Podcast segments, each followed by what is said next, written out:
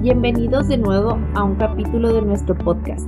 Hoy tenemos a un invitado muy especial, Víctor Cámara. Este espacio es tuyo. ¿Cómo estás? Hola Brisa, gracias por la invitación. Es un honor compartir la cabina contigo y con tu audiencia. Víctor, queremos abordar el tema de la intencionalidad. ¿Nos puedes platicar un poquito qué es la intencionalidad? Mira, Brisa, la intencionalidad se fundamenta en el pensamiento y en la conciencia. Gracias a ella podemos identificar nuestra realidad. En un sentido original, identificamos que los estados mentales tienen una intención. Por ejemplo, si tenemos una creencia, creemos sobre algo. Si tenemos un deseo, ese deseo es sobre algo. John Searle menciona que la intencionalidad es una característica común entre animales y seres humanos y se puede identificar desde sus formas más básicas como el hambre, la sed o las emociones.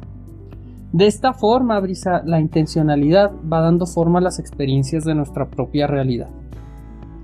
Oh, muy bien, qué interesante.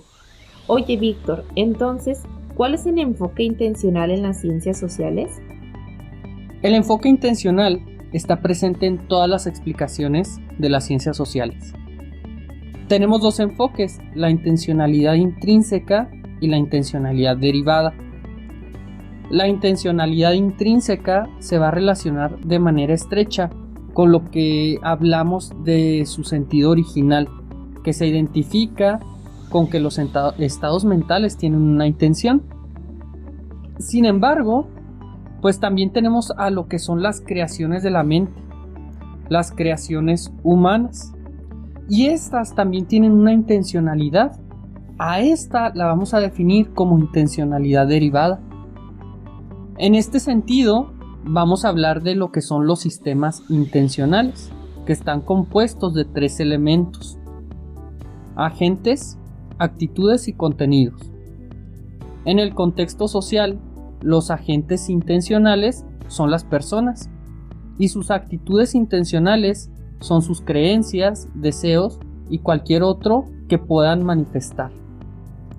De manera que las personas o los agentes intencionales son sujetos de estudio en todas las disciplinas de las ciencias sociales. Por lo tanto, eligen, deciden y actúan con una intencionalidad.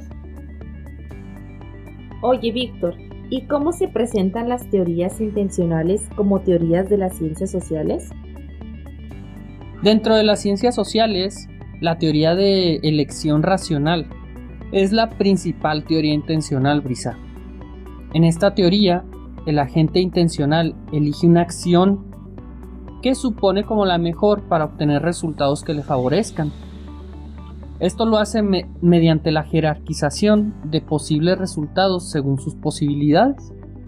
De esta teoría se van a desprender otras como la teoría de decisiones, donde la variable eh, se tiene identificado. Y la teoría de juegos, donde existen otros agentes que también son racionales y otras variables que no están bajo el control del sujeto. Estas teorías pues tienen aplicaciones en ecología, en derecho, en economía y un largo etcétera. Y nos muestra la importancia de la intencionalidad en todas las ciencias sociales. Oh, muy bien. Muchas gracias por tu participación en este espacio, Víctor ha sido muy enriquecedor para conocer un poquito más sobre las ciencias sociales. Bueno, muchas gracias Radio Escuchas, los esperamos en el siguiente capítulo. Hasta luego.